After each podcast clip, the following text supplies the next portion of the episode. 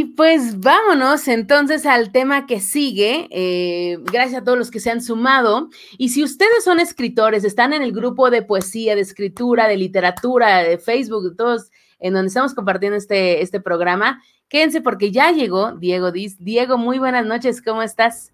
Hola Lina, muy buenas noches, estoy bien, gracias. ¿Y tú? Muy bien, muchas gracias. Oye, Diego, platícanos un poco cómo, cómo has desarrollado tu, tu carrera literaria. Platícanos un poco para la gente que te está escuchando. Claro que sí, con mucho gusto. Pues mi carrera literaria, digamos que acaba de, de empezar. Autopubliqué mi primer libro a finales del año pasado y desde, sí, a finales del año pasado, diciembre creo que salió y hasta la fecha es lo que llevo como publicado y un par de historias cortas que son como spin-offs del primer libro, pero hasta la fecha es lo que llevo. ¿Y podemos vivir de, la escritura? Se puede, eh, bueno, yo sé que, es una pregunta muy ambiciosa y depende de la autoestima y de, la, de todo de cada quien, pero em, he visto, me he clavado horas en YouTube viendo tips de, de autopublicación, de cómo manejar en redes sociales a autores, de incluso pues, los mismos autores son los primeros promotores de sí mismos. Eh, en este sentido, Diego, ¿tú qué opinas? Eh, ah, normalmente pensamos que el escritor es como este ente que se, se, guarda en una mazmorra y escribe y no quiere que nadie lo vea. ¿Cómo, cómo lo concibes tú? Pues yo creo que al principio sí era más como esta figura misteriosa, un escritor, pero ha ido cambiando a través del tiempo y ya ahorita él, él es el que da la cara, él es el que está interactuando con las personas a través de las redes sociales, él es el que anima a los demás a comprar sus libros y a como a sumergirse en el mundo que ha creado. Entonces yo creo que sí, que ha ido cambiando un poco esa como la figura del escritor. Y en tu caso, ¿cómo lo has ido aplicando? Eh, sé que tienes un libro publicado con Random House y los demás los estás haciendo de manera independiente. ¿Qué es mejor? Que normalmente estamos acostumbrados a que venga una editorial, nos firme y haga toda la chamba, pero pues cuando estamos firmados también nos damos cuenta de que no es tan cierto, que también nosotros tenemos que poner de nuestro lado. ¿Cómo ha sido tu experiencia en ambos, en ambos sentidos? Yo publiqué por Caligrama, que es la, como la rama de autopublicación dentro de Penguin Random House. Entonces, como que digamos, todo ha sido por mi cuenta. Ellos nada más como que me ayudaron a formar darle como formato al libro y un poco de publicidad. Pero en sí todo ha sido por mi cuenta. Y lo que me he dado cuenta es que, pues como en todo la vida tiene sus ventajas y sus desventajas. La ventaja es que a fin de cuentas, pues al hacerlo yo como autopublicación, tengo como más, pues libertad de poder mandarlo a cualquier librería o tengo la libertad de poder subirlo a diferentes plataformas y hasta mm, la comisión, pues me llevo más yo de las ventas que hice. Esas son como las ventajas que veo. Pero también hay algunas desventajas que pues es, no cuentas como con el apoyo de una editorial que respalde tu obra. Entonces, pues sí, como todo en la vida tiene ventajas y desventajas. Claro. Pero esto de la libertad me parece fabuloso porque además venimos de un momento en el que las editoriales tuvieron pues realmente crisis económica. Muchos hicieron eh, rallies, eh, descuentos, remates, pero la producción eh, editorial se redujo significativamente. No tengo una cifra exacta, pero lo puedo ver en las mesas de novedades de el Fondo de Cultura, del Péndulo y el hecho de la de que te puedas tener algo a través de autopublicación o incluso de la impresión que te ofrece Facebook, pues es una manera de poder eh, sacarlo, ¿no? En ese sentido, eh, para ti, ¿cómo, ¿cómo, ha funcionado? ¿En, qué herramientas has explorado para poder hacer esto? Pues yo he explorado las redes sociales. Las redes sociales es donde más me he apoyado, tanto en Instagram como en Facebook y TikTok. Son como los canales donde yo intento hacer llegar mi contenido a diferentes personas. Y pues, pues hasta ahorita medio me ha funcionado y me gustaría que a futuro pegue un poco más. ¿Y qué estás haciendo puntualmente en redes? Eh, ¿Grupos, tweets? O sea, ¿cómo te estás, qué estrategias has investigado para eso? En Instagram más que nada subo reseñas y datos curiosos sobre ciertos autores, reseñas de libros que leo. Entonces subo, termino de leer un libro, le tomo una pequeña, una foto rápida y subo una pequeña reseña. Y también lo que descubrí ahorita que estuve entrando más en ese mundo de la lectura son que hay muchas personas que organizan grupos de lectura. Entonces es algo que ya me he metido yo a un par de grupos de lectura y la verdad es una experiencia agradable poder como, aunque a distancia, leer como un libro con diferentes personas y experimentar y descubrir como los diferentes puntos de vista que, quede, que tiene cada quien sobre el mismo libro y las opiniones y hasta eso las conspiraciones que cada persona se arma. Ha sido como muy divertido ver todo eso. Fue, fue muy, este, muy enriquecedor durante la pandemia poder encontrar grupos de, teorías y de, todo esto.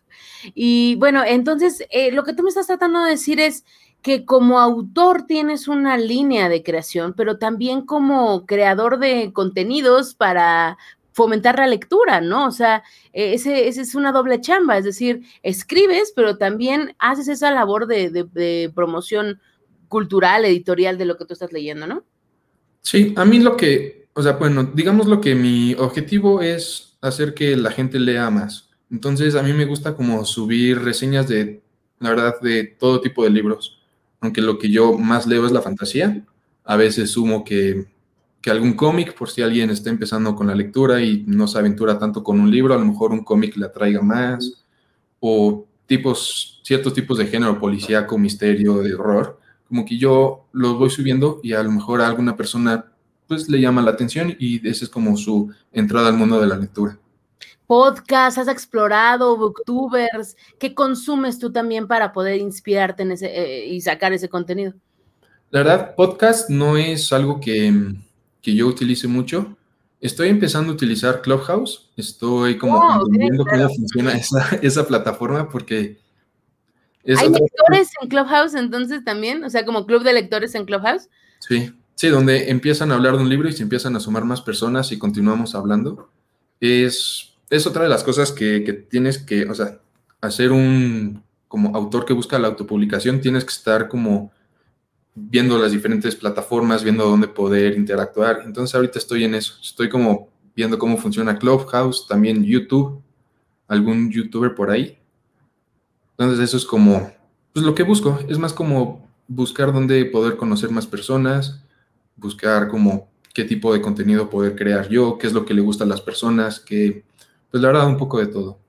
Algo que he visto para todos los artistas en general es que se ponen una meta, es decir, este mes voy a vender 10 o 15 libros, o este, eh, y a partir de ahí decir, eh, más bien, parten del entendido de que quieren ganar 15 mil pesos, 20 mil pesos y dicen entonces, para que yo pueda lograr esto, voy a crear un libro en una plataforma independiente que me genere entonces, divido esos 15, 20 mil pesos entre 20, 30 y así lo hago y pueden ser con talleres, con, con muchas cosas.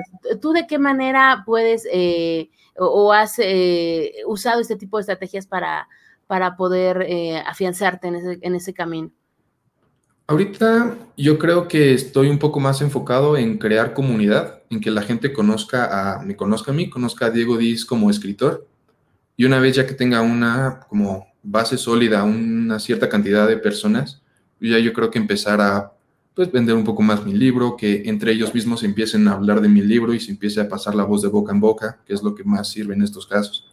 Entonces, digamos lo que ahorita mi meta es crear una como base sólida de fans, llamémoslo así, que les guste lo que yo escribo y que estén interesados en ello. Es que eso es básico, ¿eh? Hay libros como el eh, Austin Kleon tiene muchos libros eh, como Still This, eh, no sé, tienen varios libros como para artistas y dice eso que tienes que tener como una base de dos mil seguidores fieles y ya que los tienes y esos te dan un dólar por cada cosa que puedas hacer, puedes entonces partir y empezar a vivir de eso. De hecho, aquí tenemos a, uno de tus fans, Still Like an Artist, claro, Janet ya me acá.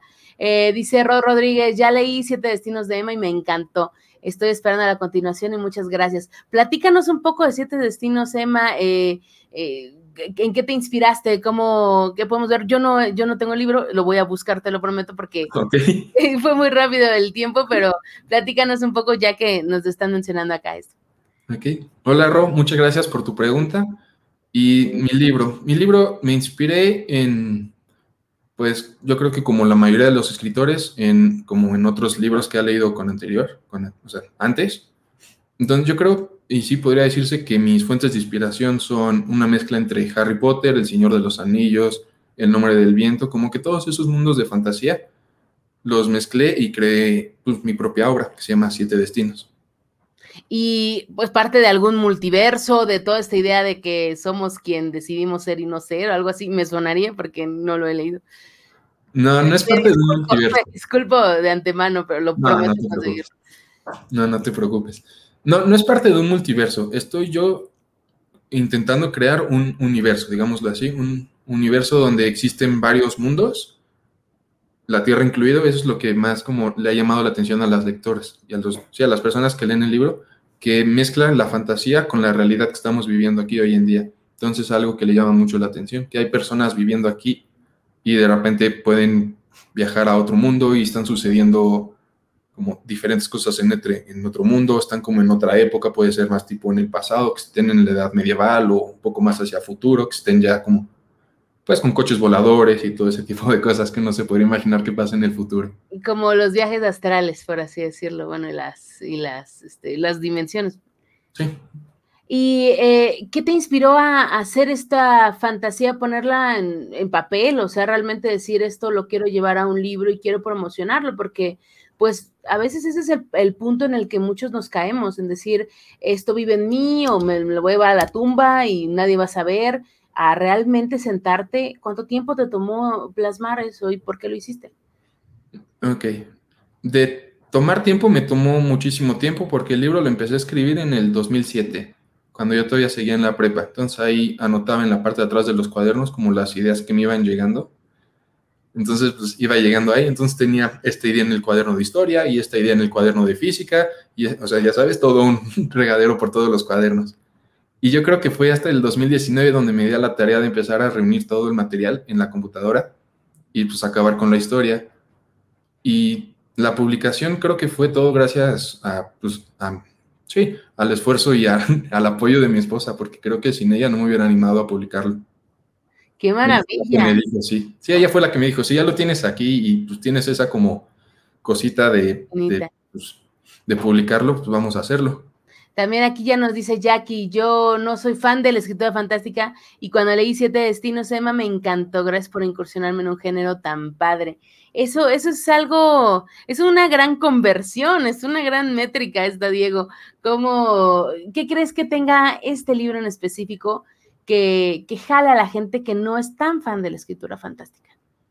Yo creo que es que, o sea, aparte de todos los mundos fantásticos y de las criaturas que pues no existen en la vida real, está ese componente pues que todo el mundo conoce, que es la Tierra, que es España, que es una universidad, que es una chica que está saliendo de la universidad. Yo creo que son esas pequeñas cosas tan cotidianas que hace que la gente se identifique un poco más con el libro y como que se pueda adentrar más en él. Y entonces, ¿eso escribías y eso pensabas en, bueno, en estos años, en 2000, me dijiste nueve, ¿verdad? Siete, sí, 2007, 2009, como que todo fue ahí una mezcla. ¿Y ahora qué lees? ¿Hacia dónde estás encaminando tus lecturas? ¿Tú eh, estás escribiendo cosas nuevas? ¿Hacia dónde lo estás encaminando? Pues estoy pues no estoy como encaminándolo hacia ningún lado, sino como que estoy continuando la historia que escribí con siete destinos. Ok, ajá. Estoy continuando con la parte 2 porque en mi mente, y ojalá sea así, estoy buscando que sean siete libros. Ok. Te platico rápido. El primero se llama Siete Destinos Emma. Emma es como el como subtítulo y hace referencia a uno de los personajes principales que hay dentro de mi saga. Y hay siete personajes principales. Entonces como que estoy en mi mente como que tengo todas esas ideas de enfocar cada libro a un personaje y darle como, pues, el protagonismo a ese personaje, de por qué este personaje es como es, conocer un poco más su pasado, su historia. Entonces, como eso es lo que estoy intentando buscar con mi saga. Oye, pero muchos escritores que hacen eso tienen incluso un mapa físico para saber eh, hacer referencias de uno al otro.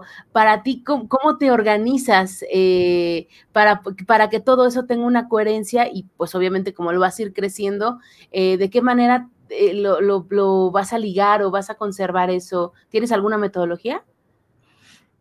Pues tengo todo en mi cabeza tengo todo como revuelto en mi cabeza Y yo lo que hago es literal es ir escribiendo como por, me lo imagino como una serie, como por capítulos, ¿no? Entonces escribo el primer capítulo y después pongo un poco de pausa y me salto... Mis capítulos están divididos como por personajes. En el... Sí, creo que sí, por personajes.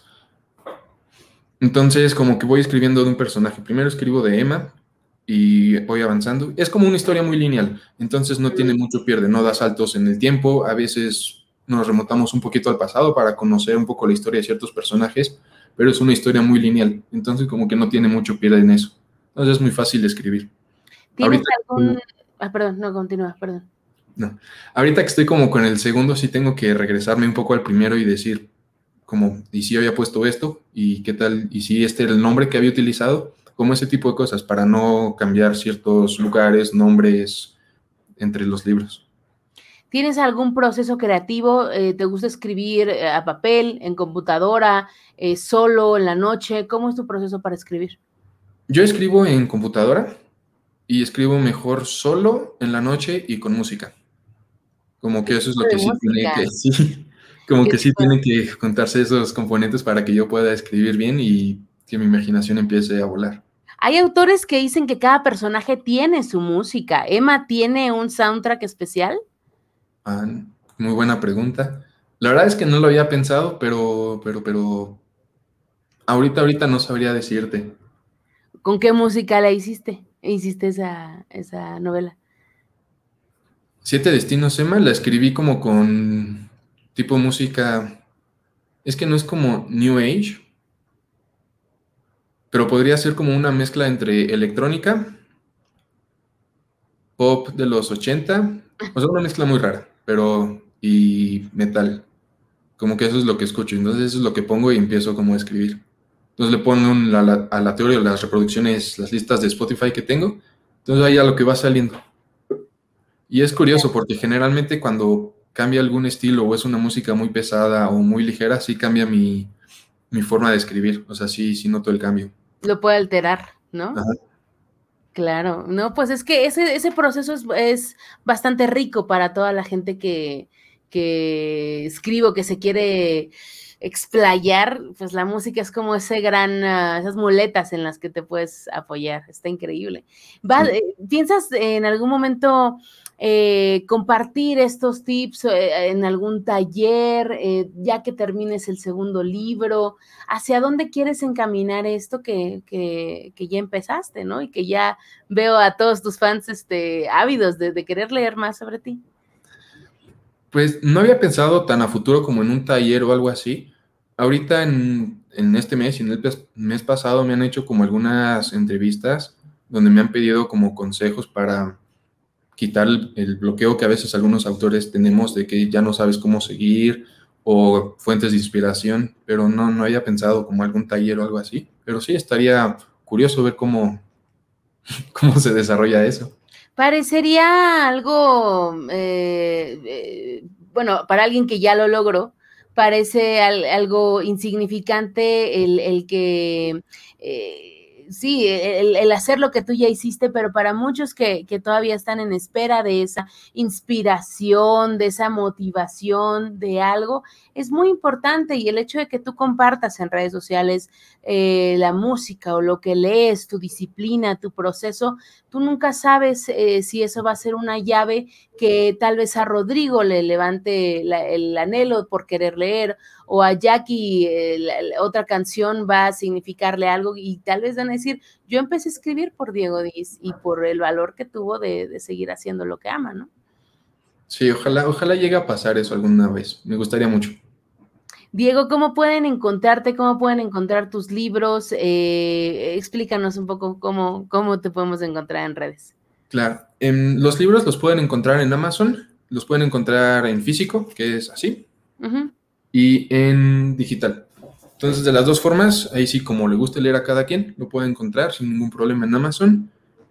Y en Instagram me pueden encontrar como diego.disr y ahí es donde van a encontrar las reseñas, los datos curiosos, algunos como reels chistosos que hago. Porque pues hay que estar haciendo de todo para qué tal si a una persona le gustan mis reels y de ahí es donde pues donde ya le empiezo a gustar yo como persona. Eso es lo que yo quiero destacar de, de esta entrevista, que estás desmitificando eso y que el, el, autor también necesita salirse del, del, plano normal y poder llamar la atención, poder generar más seguidores y venderles algo, que, alguna historia de calidad, venderles algo tal vez completamente diferente al reel que vieron. Pero el hecho de que tú tengas esa disposición está increíble. Y es más, te comprometo desde ahorita que hagamos este un taller de cómo hacer este reels o TikToks para autores para que aumenten más sus ventas. Va, claro, yo pues, les digo lo que he hecho y lo que me ha funcionado y lo que no tanto, yo ahí sí les puedo dar tips. Ahí está, perfecto. Pues nada más quiero decirles, Diego, eh, eh, su apellido es D-I-Z, para los que nos están escuchando en, em, en, el podcast. Diego, muchísimas gracias. Eh, creo que esto ha sido muy inspirador. Y, ay, se me olvidaba preguntarte, ¿qué onda con la portada del libro? ¿Quién te la hizo? ¿Quién te la diseñó?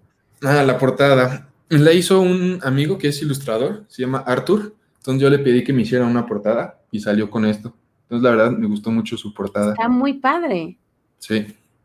Sí, y de hecho ahorita Arthur le mandé una copia del libro y como también este, me vino a la mente a mí y esposa como otra estrategia de publicidad, de contratar a varios, dos, tres ilustradores que lo lean y que me dibujen, bueno, todo esto pagado, obviamente, que dibujen cuatro o cinco cosas de lo que se hayan imaginado y me gustaría también compartirles un poco lo que el arte de esas personas. Entonces estamos cumpliendo todo eso. Qué maravilla, Diego, me encanta de verdad. Y gracias a, a Janet acá también, a Iván Tapia, un gran abrazo gracias a todos tus fans que, te apoyan. Y mira, el hecho de ya tener eh, este, este número de gente aquí eh, que esté contigo es una bendición y es algo que eh, ya que crezcas, porque estoy segura que esto va a llevar a una gran y sólida carrera, vas a ver que, te sentirás muy orgulloso de todos los pasos y todos los reels que hiciste en, su momento.